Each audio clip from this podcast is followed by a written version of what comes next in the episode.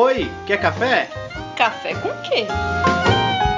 Café com Dungeon!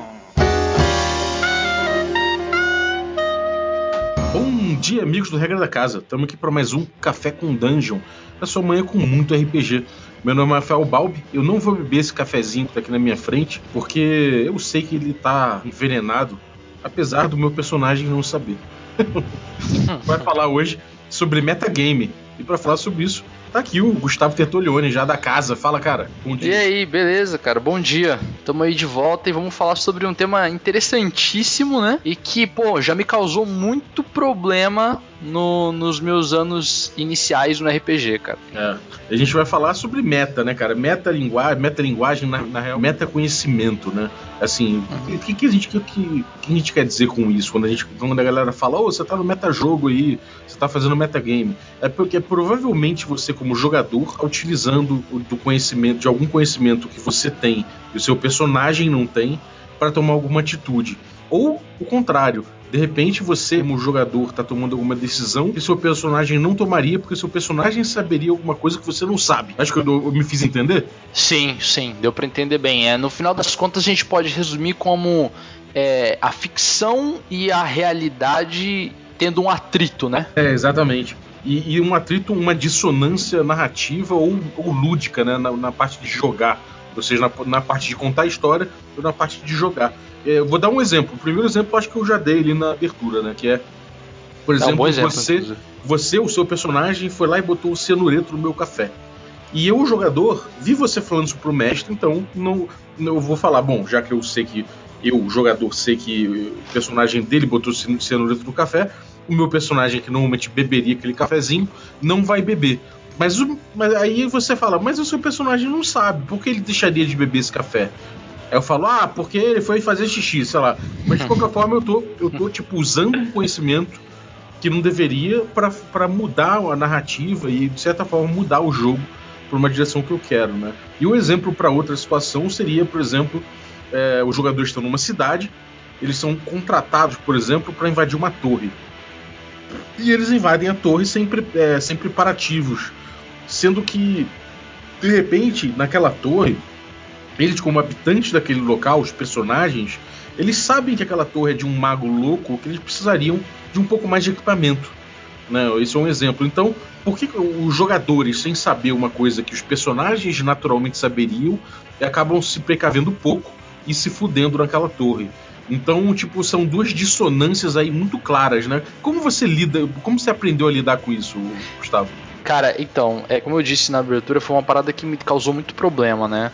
É, como eu venho de uma cidade muito pequena onde tem pouquíssimos grupos de RPG, essa era uma, uma constante que acontecia nos, nos, nos grupos que eu jogava, que a gente tentava estudar formas de lidar com isso, né?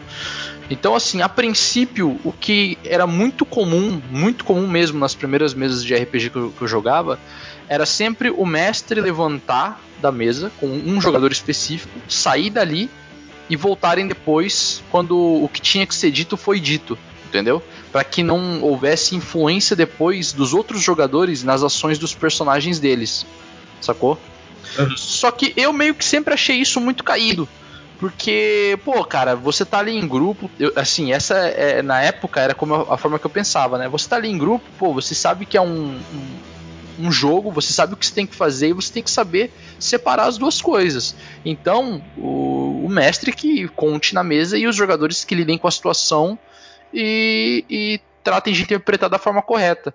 Só que ao longo do tempo, cara, eu não sei, eu sinto que houve um amadurecimento em relação a esse ponto e eu, hoje eu penso o seguinte, cara, se esse mestre faz isso na mesa, na frente de todo mundo, fica impossível de você dizer ou não se a sua é, interpretação está sendo. Aliás, fica impossível não. Fica claro dizer que a sua interpretação ela está ocorrendo em prol do que foi dito na mesa, independente da ação que você dê. Saca? Porque na sua cabeça você já sabe que aquilo tá lá e você já tem aquela informação. Então, de certa vo... forma, você foi amaldiçoado com a verdade ali, né? Exato, exatamente. É, então para você o ideal é que você é que os jogadores sejam blindados de informações que os personagens deles não saberiam. Eu acho que é, eu não gosto dessa solução, mas eu acho que é a solução que talvez é, torne o jogo mais natural, entendeu? Sem o, o, o efeito, é, esse efeito de metajogo. Entende? É, a gente vê alguns recursos claros para isso, né? Por exemplo, o bilhetinho, você passa um papel alguma coisa escrita para um dos jogadores, ou você chama no canto, como você falou, ou você de repente deixa, tira um cara da, da mesa e, e, faz determinado roleplay em solo depois da sessão ou em outro dia, Sim. né? Mas quais outros recursos que você acha que, que dá para usar?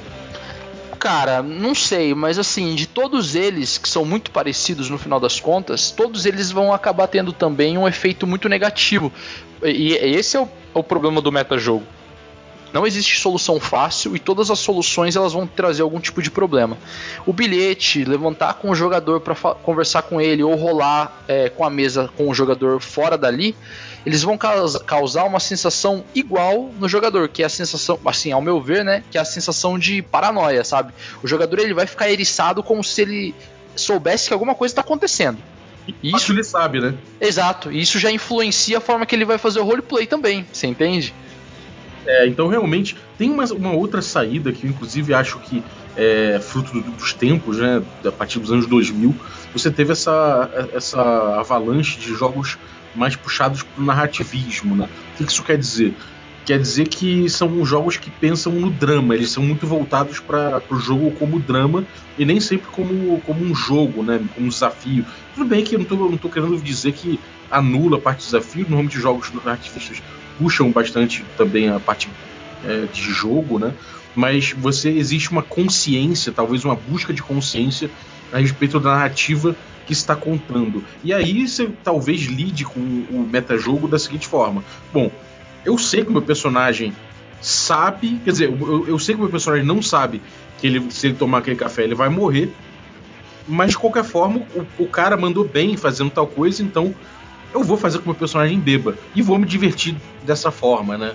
Então, tipo, talvez você tenha uma consciência da, da história que está sendo contada em grupo e tendo consciência da própria, do próprio jogo em si, você acaba relevando isso e falando, cara, ele mandou bem, tá? se ele queria matar meu personagem e fez da seguinte forma, ele mandou bem, vou, vou beber o negócio desde que as consequências apareçam, né? Isso é uma outra solução que depende de maturidade da mesa, né? Essa eu acho que talvez seja a melhor solução, cara. E eu nem diria que o cara tá relevando, sacou? Eu acho que o cara ele tá compreendendo o que tá sendo dividido ali e, e é isso mesmo que você falou, cara. Isso requer maturidade, porque nem. As, cara, primeiro, primeira coisa que as pessoas têm que entender em qualquer jogo é, talvez menos em Seven Sea. Mas todo mundo morre, sacou? todo mundo morre, maluco. Todo mundo morre. Então, assim, às vezes, a morte do seu personagem ela pode ser uma parada muito foda na mesa. Ela pode ser uma. E isso pode, é, pode causar ali uma porrada de outras ações que também vão tornar a história muito interessante. Mas isso sempre vai depender de você, como jogador, entender que o seu personagem ele não é imortal. Que talvez a morte dele possa ser uma parada boa. Uhum. Nem, nem necessariamente vai ser ruim. É justamente isso que você falou. É, não necessariamente isso também tem a ver com a morte, né? Pode ter a ver com Sim. outros fatores. Pode ser claro. o personagem perder alguma coisa que ele estima, ou pode ser o personagem ficar em desvantagem, ou pode ser simplesmente você tá ficando, você tá perdendo alguma coisa que seu personagem, que você sabe que seu personagem não sabe, isso te incomoda, né? Então, é, essa questão da maturidade é muito importante e é importante a galera entender que você está construindo uma narrativa, apesar de existir também o jogo, né? Levar só o jogo em consideração, é possível que ele se sinta prejudicado, né? Porque afinal de contas, sei lá, ele tá. É, ele tem aquela informação. Por que não, não usar, né? Sim, totalmente. Agora, Exato. dentro do paradigma OSR, essa coisa de você na OSR você é muito próximo do personagem que você interpreta, né? Tipo, os atributos mentais ali, normalmente, eles têm muito pouca relevância. Você é como um proxy o seu personagem é como um proxy seu dentro do jogo. Então o conhecimento ele, se, ele nubla um pouco mais, né? Essa, esse limite entre o que você sabe e o que o personagem sabe. Exemplo, se você tem um enigma em jogos OSR, normalmente o, mestre coloca o enigma na mesa, fala então, resolvam, e coloca ali o puzzle. E a galera que se esforce para resolver. É, ao contrário de jogos mais modernos, que normalmente você tem mecânica de rolagem, porque o seu personagem pode ser muito inteligente e resolver Exato. aquilo mais facilmente. Como é que você enxerga esse, esse, esse, tipo de coisa? É, cara, eu acho, eu acho até meio problemático, sabia? Porque eu acho que em alguns pontos isso vai contra a própria lógica do que é o OSR. Assim, o sistema te apresenta uma, uma regra que vai contra essa lógica. E aí eu fico nesse looping de tentar entender, pô, mas e aí? É, quando eu comecei a jogar o OSR, cara, e isso faz é, pouquíssimo tempo, eu, eu sempre fui. Minha namorada sempre fala que eu sou muito 8 ou 80, né? Então é uma parada muito complexa quando eu vejo uma coisa nova eu tenho que me adaptar a ela. Né? Então eu acabo indo de um para um lado extremo e depois eu vou para outro extremo até eu conseguir encontrar ali um equilíbrio, né? E eu, eu sempre comecei achando o seguinte, porra, você não tem que rolar porra nenhuma não, cara. Você vai lá e você resolve, vai, interpreta o seu personagem com a cabeça que você tem como jogador. Sempre achei que foi isso. E eu vou pegar como exemplo aqui a ficha que eu tenho em mãos do Lamentations of the Flame Princess, que eu estou planejando jogar essa semana. E tem um, uma mecânica aqui que a mecânica de bluff, certo? Uhum. Só que o, o, bluff, ele é um. Ele, ele blefar, é um, né? Pra é, blefar, não... exato. O blefar ele é quase que a mesma coisa dessa situação que você colocou aí de resolver um enigma saca? Você não tem que rolar para blefar no SR, você tem que interpretar o seu personagem e tentar dar o melhor de si para blefar. Uhum. E aí, se o, o, o cara, o que é a sua vítima compra ou não a ideia, aí a gente vê em jogo. Mas aí você tem lá blefe, né, nas skills.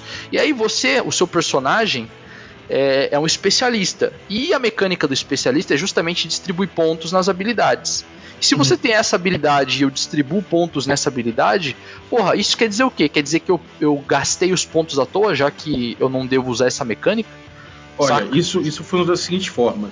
É, de, você vai deixar com que todos os personagens de todos os jogadores tentem resolver o blefe no, na, na, na, troca de. No, no, diálogo entre mestre e jogador, né? Se você tiver uma boa ideia para blefar, você teve uma puta ideia de como você vai enganar aquele cara, você vai e faz. E se o mestre achar suficiente, beleza, não precisa rolar. A diferença é que se você não conseguir nada muito brilhante, o mestre vai falar: bom, então você tenta aí e rola. Normalmente a rolagem é muito difícil no SR. Exatamente. Já para um especialista, se ele tiver que, que andar, que, que recorrer a isso, a jogada dele já não vai ser mais tão difícil.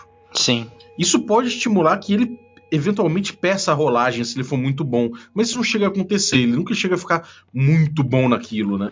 É, sim, ele sempre vai ter no final das contas a possibilidade de falhar, né? Até se ele tiver a pontuação máxima. Que é, que é quanto? Eu não lembro Seis. agora. 6 num D6. 6 num D... É, vai ser, ele só faz tirar um, né? É, se ele tira 6, ele tem que rolar novamente, e aí se ele tirar um, ele faz. É, isso mesmo. Então, tipo, o que acontece? Ele pode ser estimulado a partir de certo nível a rolar o dado sempre. E aí ele passa a descrever menos. Isso sim, eu acho que é um problema, sabe? E por mim, eu, de eu repente, concordo. se eu estivesse tunando o, o Lamentation, se eu fizesse um sistema próprio baseado, de repente eu limitaria até onde chega, entendeu? É, chegaria no máximo a 50%, que ainda continua sendo uma chance bem, bem impossível do, do cara perder, sabe? Quer dizer, não Exato. sei, posso estar sendo até cruel em relação a isso, mas, enfim, eu entendo também que se você chegar nível 10, né, que eu acho que lá, hum. você merece também, por outro lado, ter um pouco de Sim. tranquilidade nesse ponto. Sim. Agora, voltando pro, pro problema que você criou, eu queria entender o seguinte, porque de acordo com o que você apresentou, eu concordo contigo, eu, eu acho, né? Eu penso que cabe aos jogadores tentarem decifrar o enigma é, através do avatar deles, que é o personagem. Só que você acha que, por exemplo, digamos que algum deles tenha. Lógico que isso vai depender do sistema, mas algum deles tenha alguma pontuação muito alta em algo relacionado à inteligência, por exemplo. Você usaria a mecânica do jogo de inteligência ou algo semelhante como uma espécie de desempate? Ou se eles é, não conseguirem resolver o problema, você simplesmente é, deixaria que eles falhassem e o jogo segue? Olha, para ser sincero, cara, eu não gosto muito da ideia de botar um puzzle que você resolva simplesmente rolando dados. Uhum. Um skill challenge, sabe? Porque Sim. fica uma coisa muito mecânica. Então você tem que fazer um esforço de de representar bem aquela, aquela situação para que ganhe graça. É, acaba sendo uma, uma coisa muito puramente de jogo, sabe? De, de game, assim. Sim. É, é, por outro lado, eu tenho que pensar em qual sistema você está usando. Se for um sistema em que você, você tem uma disparidade muito grande entre a cabeça do seu personagem e a sua cabeça, tipo D&D quinta edição, que você joga com semideuses praticamente. Uhum. É, você tem, cara, é importante que você role, é importante que você dê o dado pro cara, porque você tá, você tá ali é, trazendo para aquela ficção um, um, um, mago que tem muito mais capacidade de resolver aquele puzzle do que você. Faz todo sentido isso. Já num, num jogo OSR, ou um jogo que não seja tão. Que, que, a distância não seja muito, muito grande entre o personagem e o jogador, aí o que eu recomendo é outra coisa. É você botar o puzzle sim. Bota o puzzle na frente do cara. Você desafia o jogador e não o personagem dele né? Porque você, você tem um elo muito grande entre a, a, mente do personagem e a mente do jogador.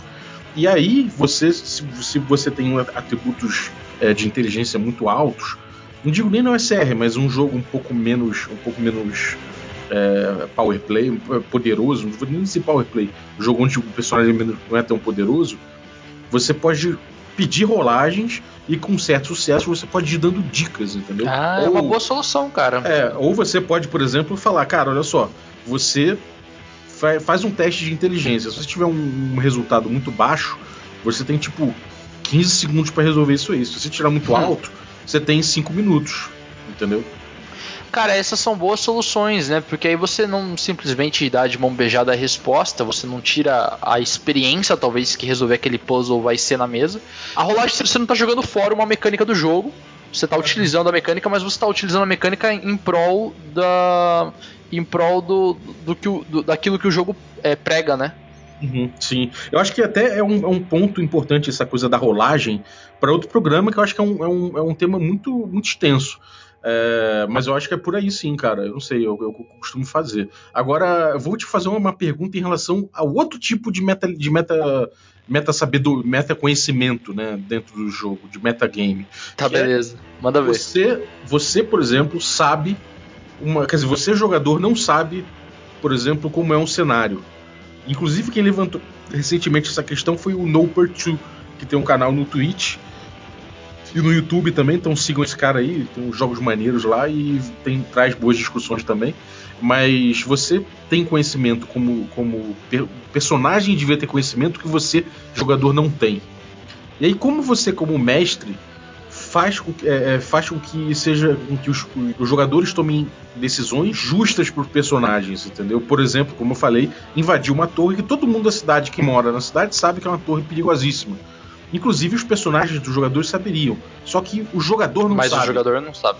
E aí eles se dão muito Cara, mal. Como é que se resolve isso? Eu acho que talvez é, o foreshadowing é uma boa ferramenta para que você, quando você não sabe, você acabe absorvendo informações a respeito da ficção é, sem que o mestre precise diretamente chegar e falar: olha só, cara, todo mundo aqui na cidade sabe, então vou te explicar o que acontece. Essa, sabe? Você uhum. entende isso? Talvez seja uma das ferramentas. Uma outra, talvez. É, foreshadowing, eu... para quem não sabe, é antecipação, né? Você antecipar, você por meio de descrição, não, não muito objetiva necessariamente, você acaba dizendo, você acaba mostrando alguma coisa que pode acontecer, um perigo iminente, alguma coisa assim, né? Sim. Uma segunda que eu não gosto muito, mas que eu acho que pode ser usada caso o foreshadowing não tenha ficado claro. Só que assim, é, eu acho que, puta, é um Deus Ex Machina gigante no meio do jogo não, é um, não faz o meu estilo. Mas é flashback de alguma memória que você não tem como jogador, mas que seu personagem tem. Saca? Uhum. Pô, eu acho, eu acho isso muito bom. Eu não acho nem muito Deus Ex Machina, não. É só você. É aquela coisa, né? É, é uma coisa que eu ia falar. Uma das soluções possíveis é você fazer um pequeno manual com o mestre, falando para as pessoas, descrevendo aquela cidade e descrevendo o que eles sabem, sabe, de forma geral, o que se sabe ali. E aí, Sim. se aquela torre for relevante, você vai falar inclusive da torre do mago que abandonou lá e é um, das, um, um dos figurões, uma das lendas da cidade, etc. E aí você vai ficar lá explicando. É, é, uma, das, é uma das possibilidades. Se você fizer isso em termos de flashback, eu acho que você está até fazendo isso de um jeito mais interessante. Né? Do que simplesmente parando e, e rolando um, um diálogozinho, um monólogozinho ali, né? Exatamente, eu acho que você está, você tá, de certa forma, trazendo isso para jogo, né? Porque você, você, você jogar o flashback, né? você está informando de um jeito até que você não tá nem botando. Vamos supor, você faz o flashback e fala, galera, essa cena aqui é tranquila, ninguém vai morrer. Aliás, você não precisa nem, nem avisar, você pode simplesmente. porra, o cara entrou na torre, o moleque entrou na torre, foi uma memória de infância. Ele entrou na torre e de repente ele saiu de lá paralisado, sacou? O que aconteceu? Porra, uhum. aí você joga essa parte. E aí o jogador depois descobre que não, que ele foi no passado, ele realmente não morreu, é, foi salvo, sei lá tal, mas que, sabe, você jogou aquele lá, eu acho que se tornou mais interessante. É uma boa ideia, cara. Legal, legal. Outra, essa coisa do foreshadowing, é, eu acho que passa, passa até mais pelo show don't tell, sabe? Porque eu, eu tô uhum. falando do caso específico da torre, mas tem milhões de outras coisas. Tipo, vamos supor que vocês estão numa fuga dentro de uma cidade que vocês nasceram, uma cidade-estado, ultra sword and sorcery, vocês estão ali no meio fugindo de tropas. É, vocês têm conhecimento das ruelas, você sabe que a porra Sim. tem uma taverna, aquela taverna. Atalhos, né? É, você sabe quem é o dono daquela taverna, você sabe quem é o, o, o, onde, quais são os distritos.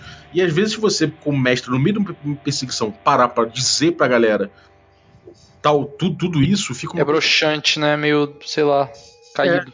É, é, e fora que aumenta o tempo de jogo do mestre, né? Em relação Sim. dos jogadores. Você ficar palestrando ali, né? É, o palestrinha. É, então, assim, então, eu, eu acho que é possível, em relação a isso, você resolver de outras formas. Você falou do, do do flashback, eu achei incrível, realmente é uma boa forma. Outra forma, eu acho que seria você mandar previamente, antes da sessão, você mandar um textinho para os jogadores a respeito da cidade, sacou?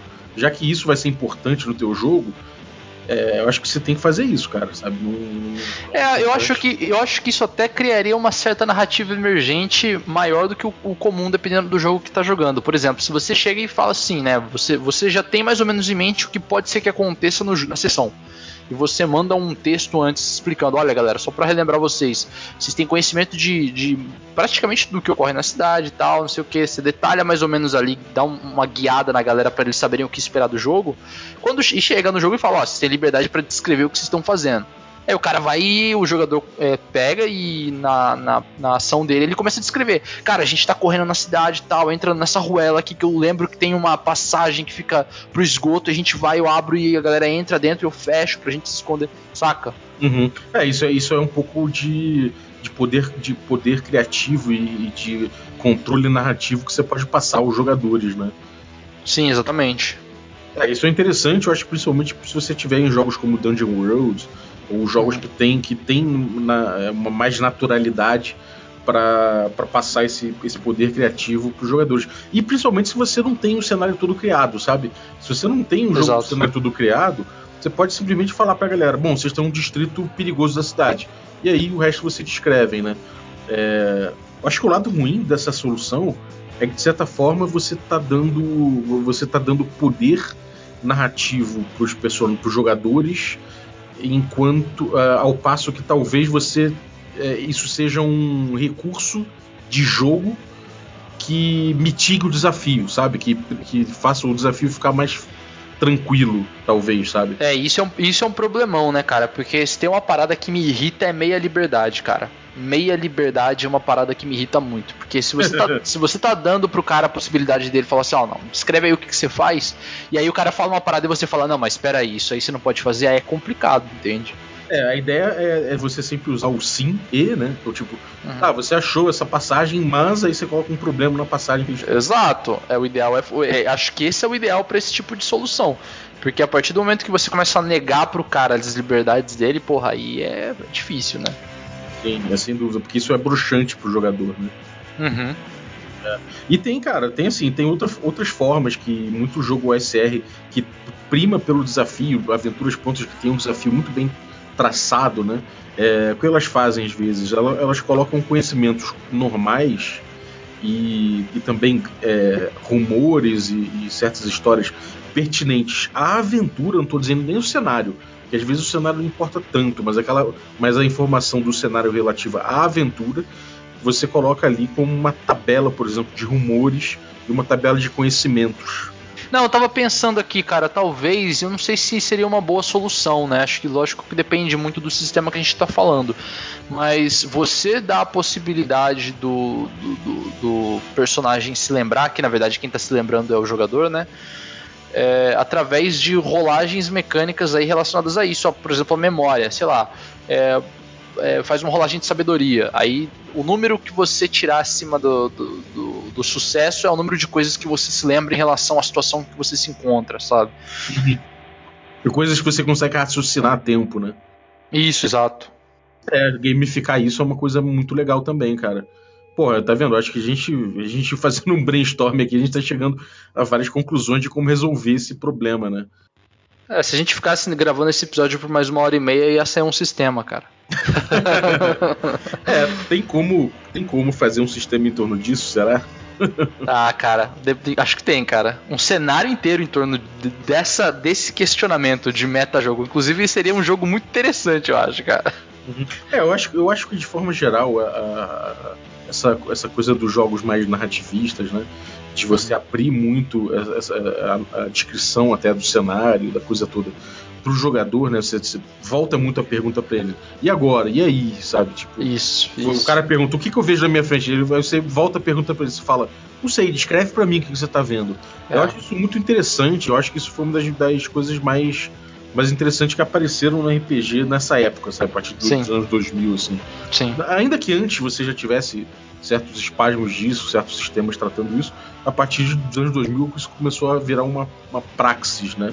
É, ao mesmo tempo que, cara, que, que isso é importante que você é, que, que, você saiba se você quer usar o teu cenário dessa forma, ou seja, colaborativa, né? Hum. Ou se realmente você quer propor o cenário, um cenário que você já preparou, um cenário que já tem, sei lá, você já pensou nas tavernas como são, no dono da taverna como é. Escreveu, escreveu um livro, né? Escreveu é, um tem livro. gente que tem essa onda, né, do world building e que vai levar tudo ali porque pensou nos desafios e tudo mais que eu acho muito rico também. Para ser sincero, eu acho que esse mestre normalmente ele tende a falar mais do que o jogador.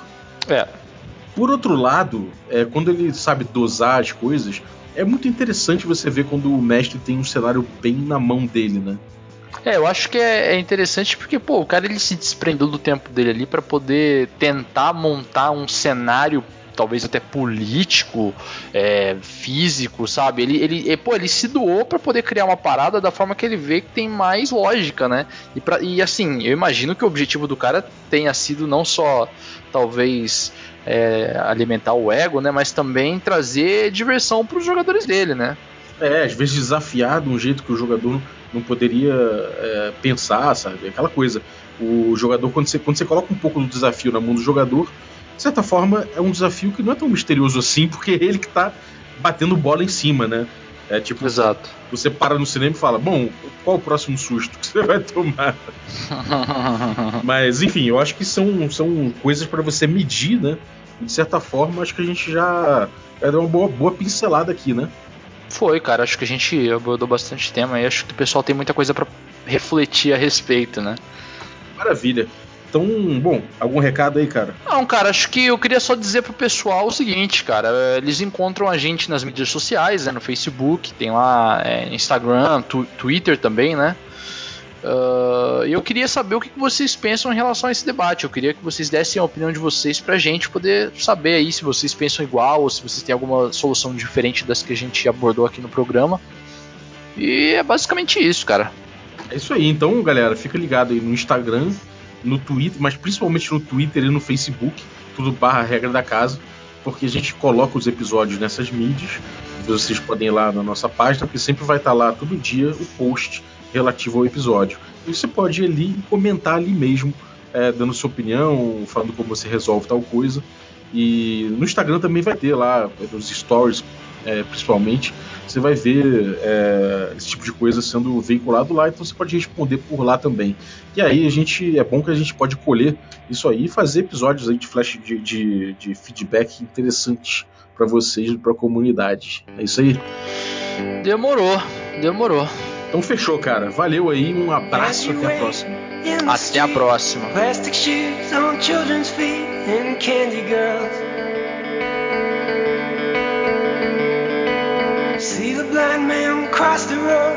Traffic lights and dirty clothes. You watch the sun. You're on the run. And you're waiting there.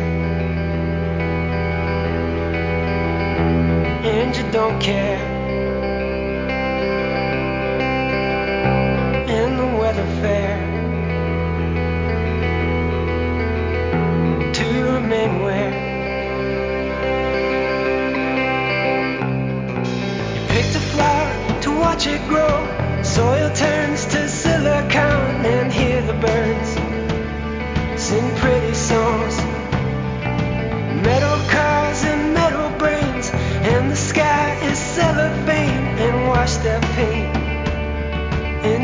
Lately.